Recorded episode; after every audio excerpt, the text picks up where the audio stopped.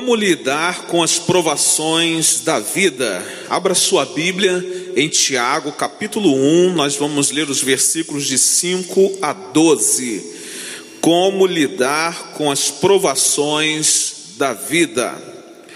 Você pode acompanhar também a leitura, e na minha versão, a leitura desse texto diz o seguinte: Se algum de vocês tem falta de sabedoria, peça a Deus, que a todos dá livremente, de boa vontade, e lhe será concedida.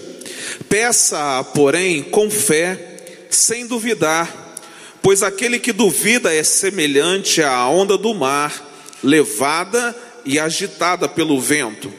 Não pense tal homem que receberá coisa alguma do Senhor. É alguém que tem mente dividida e é instável em tudo o que faz. O irmão de condição humilde deve orgulhar-se quando estiver em elevada posição, e o rico deve orgulhar-se se passar a viver em condição humilde, porque passará como a flor do campo. Pois o sol se levanta, traz o calor e seca a planta. Cai então a sua flor e é destruída a beleza da sua aparência. Da mesma forma, o rico murchará em meio aos seus afazeres. Feliz é o homem que persevera na provação, porque depois de aprovado receberá a coroa da vida que Deus prometeu aos que o amam. Tiago escreve essa carta para ajudar os crentes dispersos a vencerem as provações a que estavam expostos, buscando ao mesmo tempo a maturidade cristã. Tiago ensinou que as provas da vida são compatíveis com a fé cristã. É impossível então se viver uma fé cristã verdadeira sem que passemos por provações. As provas são compatíveis com a fé cristã. E ele vai dizer que essas provas elas são variadas, essas provas são passageiras, mas também essas provas são pedagógicas. Elas sempre têm algo a nos ensinar. Ao longo das Escrituras, nós vamos encontrar vários personagens bíblicos que também passaram por provações mas que foram capazes de transformar derrotas em vitórias, foram capazes de transformar tribulações em triunfos. Ao invés de se sentirem vítimas das suas provações, o que muitas vezes acontece conosco, eles tornaram-se vitoriosos. Tiago então afirma que nós podemos ter essa mesma experiência nos dias de hoje. E é fato e é verdade que todos nós estamos passando por uma grande provação. Entretanto, quaisquer que sejam as tribulações, por meio da fé em Cristo, nós podemos ter vitória. Às vezes a vitória não virá conforme nós desejamos que ela venha, mas é certo que a vitória virá. O resultado dessa vitória, o resultado principal dessa vitória é a maturidade espiritual. À medida que nós somos provados, nós precisamos pedir a Deus para nos mostrar o que é que Ele está fazendo. Aliás, Deus nos prova para nos fazer desmamar de atitudes infantis. O alvo de Deus em nossa vida é a maturidade cristã. Quando nós recebemos Jesus como Salvador, a Bíblia diz que nós nascemos de novo, somos bebês espirituais, mas nós não precisamos ficar como bebês espirituais a vida toda, e as provas servem para que nós possamos alcançar a maturidade cristã. Tiago fala sobre essa verdade nos primeiros versículos da sua carta. Ele diz assim: Meus irmãos, Considerem motivo de grande alegria o fato de passarem por diversas provações, pois vocês sabem que a prova da sua fé produz perseverança. E a perseverança deve ter ação completa, a fim de que vocês sejam maduros e íntegros, sem lhes faltar coisa alguma. Entendam uma coisa nessa manhã: a fé sempre é provada. Quando Deus chamou Abraão para viver pela fé, ele o provou a fim de aumentar essa fé. Deus sempre nos prova para fazer aflorar o que tem de melhor em nós. A provação da nossa fé mostra que somos verdadeiramente nascidos de novo. E se você tem passado por provações, é fato que você é alguém que nasceu de novo e Deus deseja estabelecer na sua vida uma maturidade cristã. Então, a partir do que Tiago escreveu, como nós podemos aprender a lidar com as provações da vida? Que verdades nós podemos aprender com a palavra de Deus a respeito das lutas, das tempestades e das provações desta vida? Em primeiro lugar, para lidar com as provações da vida, peça sabedoria a Deus. No verso 5 ele diz assim: Se algum de vocês tem falta de sabedoria, peça a Deus.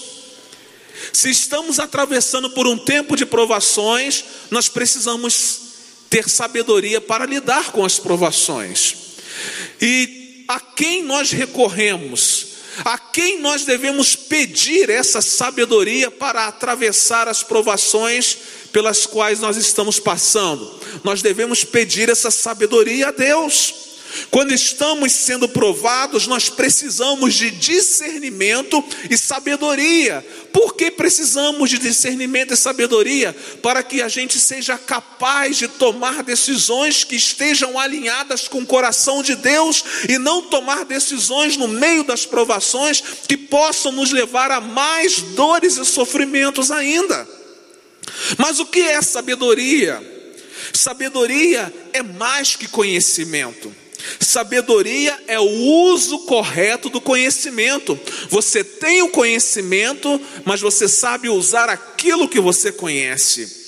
Nesse contexto aqui, nós podemos definir conhecimento como conhecer bem a Bíblia, conhecer bem a palavra de Deus. Sabedoria é usar bem a Bíblia, sabedoria é usar bem aquilo que Deus disse, sabedoria é usar bem a palavra de Deus, é olhar para a vida com os olhos de Deus, com a perspectiva de Deus. O sábio, ele busca a maturidade e não o prazer. Quando ele alcança a maturidade, ele alcança o prazer. Quando ele alcança a maturidade, ele alcança a plenitude. Quando ele alcança a maturidade, ele alcança a satisfação da sua vida. É interessante porque há pessoas que são cultas, pessoas que são eruditas, mas não sabem viver a vida e nem sabem fazer escolhas certas. Por isso, sabedoria é conhecer a palavra de Deus e é colocá-la em prática. Porque a sabedoria é necessária ao passar por tribulações. Por que não pedimos ao Senhor força? Por que não pedimos ao Senhor graça? Por que não pedimos ao Senhor livramento? Por que pedimos sabedoria no meio das provações? Por um motivo único: precisamos de sabedoria para não desperdiçarmos as oportunidades que Deus está nos dando para chegar à maturidade. Provação serve para nós chegarmos à maturidade. Então, se pedimos a Deus sabedoria, é sabedoria para não desperdiçarmos as oportunidades que Deus está nos dando no meio das tribulações, no meio das dores, no meio dos sofrimentos, para chegarmos à maturidade cristã. Se você está passando por provações, peça sabedoria a Deus. Para quê, pastor? Para que você possa aprender a discernir e a não desperdiçar as oportunidades que Deus está dando a você para crescer na vida espiritual. A sabedoria nos ajuda a entender como usar as provas para o nosso bem e para a glória de Deus. Eu aprendo uma segunda verdade com Tiago. Para lidar com as provações da vida, conheça o caráter de Deus. Além de pedir sabedoria a Deus, é importante entender e conhecer quem Deus é de verdade. Então, quando você for lidar com as provações da vida, aprenda a conhecer o caráter de Deus. Ainda o verso 5 diz: Se algum de vocês tem falta de sabedoria, peça a Deus, que a todos dá livremente, Ele dá de boa vontade e lhe será concedida. Quando nós passamos por provações, nós somos levados a conhecer quem Deus é de verdade. Interessante porque nós buscamos a Deus por uma necessidade, buscamos a Deus por causa de um problema, buscamos a Deus por causa das tribulações, mas nós aprendemos a amá-lo por quem Ele é e não por aquilo que Ele pode fazer. Esse é o grande detalhe da vida cristã. Quando o calo aperta, a gente vai para o joelho. Quando o calo aperta, a gente ora na madrugada. Quando o calo aperta, a gente se une mais, a gente busca mais ao Senhor. Quando a provação vem, a gente se aproxima mais de Deus. Quando as coisas começam a melhorar, a gente vai deixando Deus de lado, vai deixando Deus de lado. Mas é interessante que no meio das provações, a gente precisa aprender a conhecer quem Deus é de verdade, a conhecer o caráter de Deus. E quando isso acontece, acontece, nós nos aproximamos dele não por causa das nossas necessidades, mas nós nos aproximamos dele porque nós o amamos e sabemos quem ele é. Nas provações da vida, nós conhecemos o caráter desse Deus extraordinário. E Tiago nos ensina aqui pelo menos três coisas nesse verso a respeito do caráter de Deus. O primeiro, que é da natureza de Deus, dar. Deus vence de qualquer pessoa quando se fala em generosidade. Deus é a fonte de sabedoria, Deus é o doador, a generosidade de Deus é ilimitada. E nós podemos perceber que a generosidade de Deus, ela não conhece limites na terra, ou seja, é uma generosidade para todos, mas a generosidade de Deus também não conhece limites no céu, ele dá liberalmente. É da natureza de Deus ser um doador. Mas outro detalhe a respeito do caráter de Deus que Tiago nos fala, que a acolhida de Deus, ela é garantida. Deus é aquele que acolhe de boa vontade. Deus é aquele que tem prazer em acolher os seus filhos. Pode lhe faltar tudo no meio das provações, mas nunca lhe faltará o acolhimento do Pai. Nunca. E um outro detalhe a respeito do caráter de Deus que Tiago fala nesse versículo é que Deus não rejeita aquele que o busca, de forma alguma. Deus, de forma alguma, rejeita aquele que deseja buscá-lo. E essa verdade ela é ensinada em toda a Bíblia. De Gênesis a Apocalipse, nós vemos um Deus que não rejeita aqueles que o buscam. O salmista escreveu o seguinte no Salmo 66, verso 20: Louvado seja Deus, que não rejeitou a minha oração, nem afastou de mim o seu amor. Em vários salmos nós lemos que Deus lá do alto, inclina os seus ouvidos para ouvir a oração de homens pecadores como nós, de filhos desobedientes como nós. Que muitas vezes fazemos aquilo que desagrada o coração de Deus, mas Ele é um Deus que não rejeita aqueles que o buscam ainda que seja por um interesse, em algum momento, esses que o buscam por um interesse vão acabar aprendendo a respeito do caráter de Deus, vão entender quem Deus é de verdade e que Deus deseja ser adorado por quem Ele é, Deus deseja ser amado por quem Ele é e não somente por aquilo que Ele pode fazer. Então, no meio das provações, aprenda a respeito do caráter de Deus, aprenda sobre quem Deus é sobre a sua vida. Eu aprendo aqui uma terceira lição nesse texto. Para lidar com as provações da vida, exerça sua fé em Deus através da oração. Os versículos de 6 a 8 dizem assim: Peça, porém, com fé, sem duvidar, pois aquele que duvida é semelhante à onda do mar, levada e agitada pelo vento. Não pense tal homem que receberá coisa alguma do Senhor. É alguém que tem mente dividida e é instável em tudo o que faz. Tiago compara o homem que ora a Deus, mas duvida, a alguém que é semelhante às ondas do mar.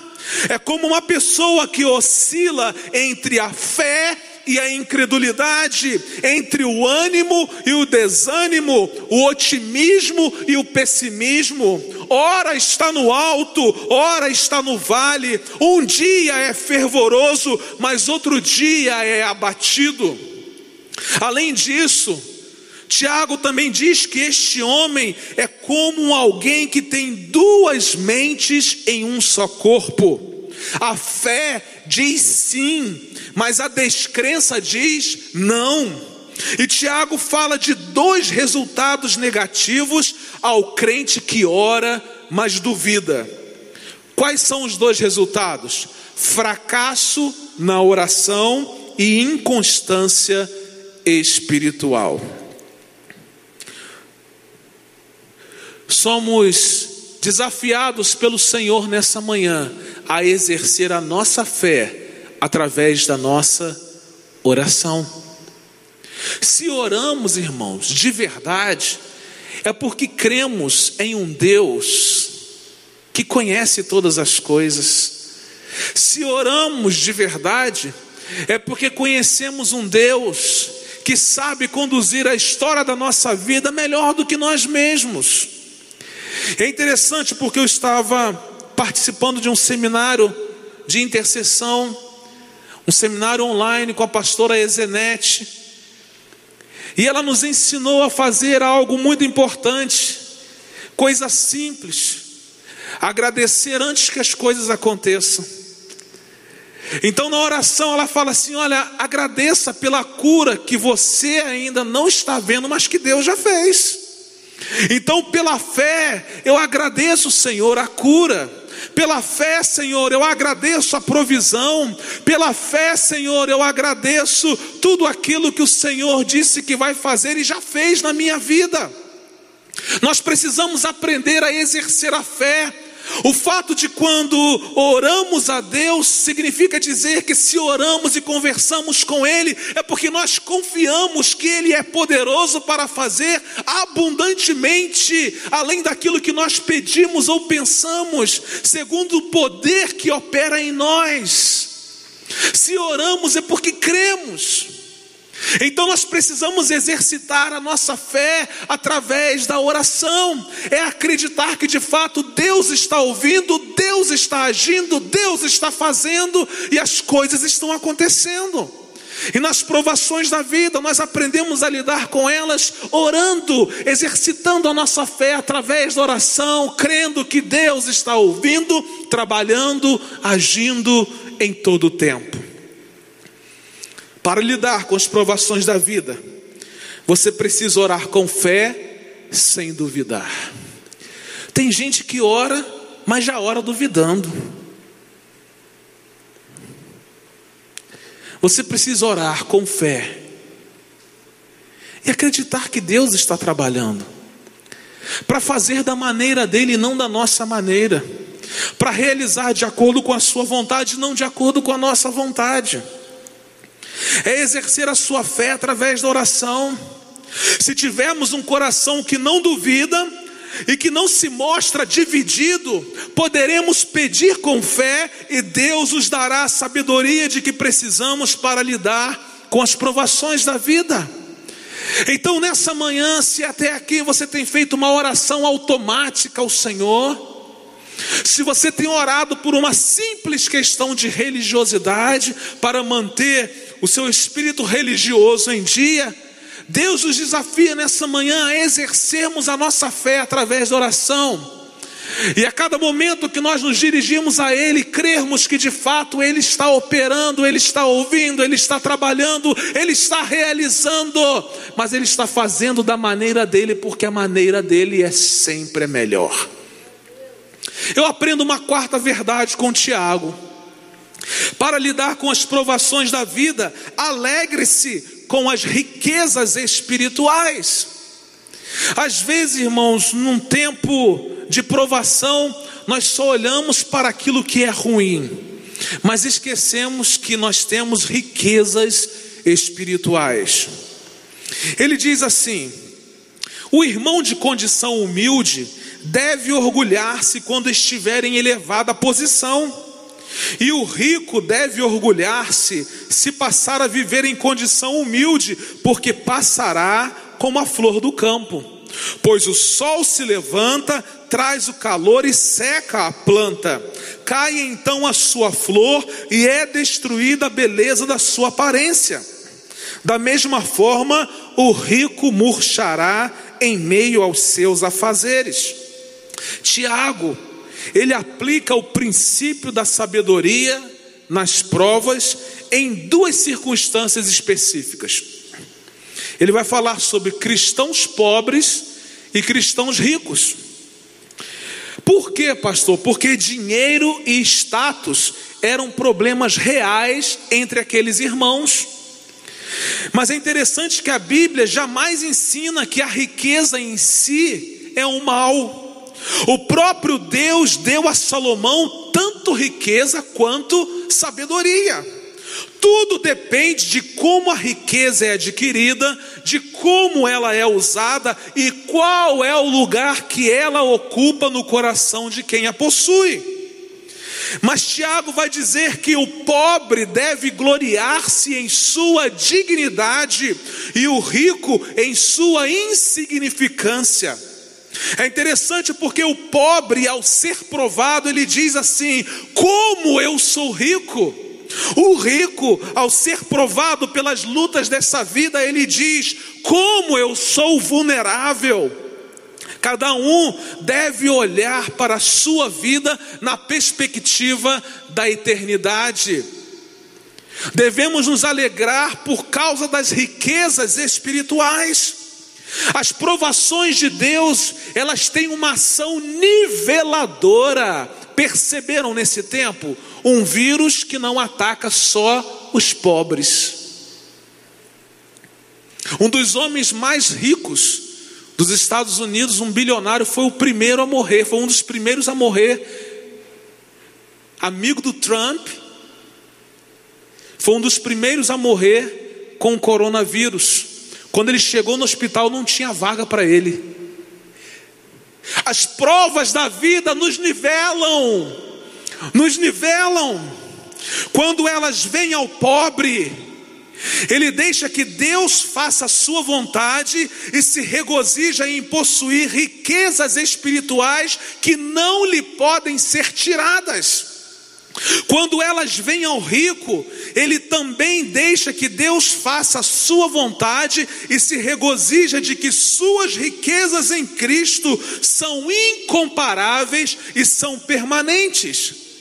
Em outras palavras, irmãos, não são os recursos materiais que lhe sustentam durante as provações da vida, mas sim os recursos espirituais. O que nos sustenta na hora da provação são as riquezas espirituais. Essas é que nos sustentam. E o apóstolo Paulo declara aos crentes da igreja de Éfeso que Deus já nos deu riquezas espirituais. Ele escreveu o seguinte: Bendito seja o Deus e Pai de nosso Senhor Jesus Cristo, que nos abençoou com todas as bênçãos espirituais nas regiões celestiais em Cristo. Na hora das provações, eu sei que Deus em Cristo Jesus já me abençoou com todas as bênçãos espirituais nas regiões celestiais. Por isso é que eu posso aprender a lidar com as provações, alegrando-me, sabendo que o meu Deus é rico e que bênçãos espirituais nas regiões celestiais estão à minha disposição. Não são as bênçãos materiais, as riquezas materiais que nos sustentam na hora da dor, que nos sustentam na hora da tribulação, que nos sustentam na hora da perda, na hora do luto, na hora das provações. O que nos sustenta são as bênçãos espirituais nas regiões celestiais em Cristo Jesus. Então, na hora da provação, aprenda a alegrar-se nas riquezas espirituais. E eu aprendo uma última lição com Tiago. Para lidar com as provações da vida, foque o seu olhar na recompensa. O verso 12 diz assim: Feliz é o homem que persevera na provação porque depois de aprovado, receberá a coroa da vida que Deus prometeu aos que o amam. Tiago encerra essa sessão com uma bem-aventurança. Ele começa a sua carta falando de alegria no meio das provações. E ele encerra essa sessão, ele termina essa primeira sessão falando de alegria, falando de recompensa. A perspectiva determina o resultado. A perspectiva de Tiago, quando ele escreve àqueles crentes dispersos, era para dizer a eles, cara, tem uma recompensa para vocês. A perspectiva de Tiago estava focada na recompensa. E ele gostaria que aqueles crentes dispersos também focassem o seu olhar para a recompensa. As provações seriam certas, mas a recompensa era mais certa ainda. Por isso, quando as provações vierem sobre a sua vida, a recomendação de Tiago é que o seu olhar seja focado na recompensa que Deus tem para você. Pastor, nós merecemos? Não, mas Deus já nos prometeu. Há uma recompensa. A recompensa não é por causa dos nossos méritos, mas a recompensa é pelo fato de que um dia, em Cristo Jesus, nós fomos declarados justos. E essa bem-aventurança, ela é um grande estímulo, porque ela promete uma coroa para os que suportarem as tribulações com paciência. Vale a pena suportar a provação com paciência.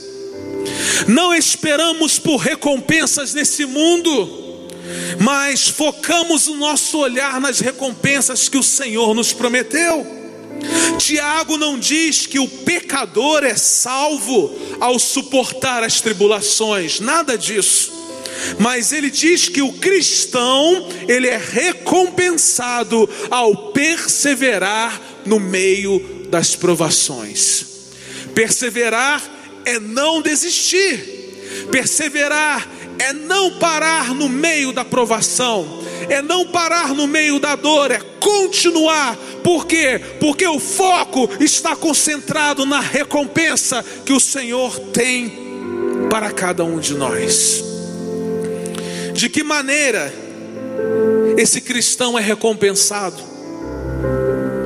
Ele é recompensado pelo crescimento em caráter cristão ele é recompensado ao glorificar a Deus, e ele é recompensado ao receber a coroa da vida quando Jesus voltar. Primeiro a cruz, depois a coroa. Primeiro o sofrimento, depois a glória. A Bíblia diz o seguinte: Por isso, não desanimamos Embora exteriormente estejamos a desgastar-nos, interiormente estamos sendo renovados dia após dia, pois os nossos sofrimentos leves e momentâneos estão produzindo para nós uma glória eterna que pesa mais do que todos eles. O fato de sermos provados nos capacita, não apenas para recebermos uma recompensa futura, mas também nos equipa para sermos usados por Deus aqui e agora. Sendo assim, no meio das provações, o foco do nosso olhar deve estar direcionado na recompensa que Deus já preparou para nós. Eu quero concluir a mensagem aqui dessa manhã dizendo que quando Deus nos prova, é sempre para o nosso bem. Por isso que Tiago diz que nós somos felizes. Por isso que Tiago diz que nós somos bem-aventurados. Quando provados, desenvolvemos a paciência triunfadora.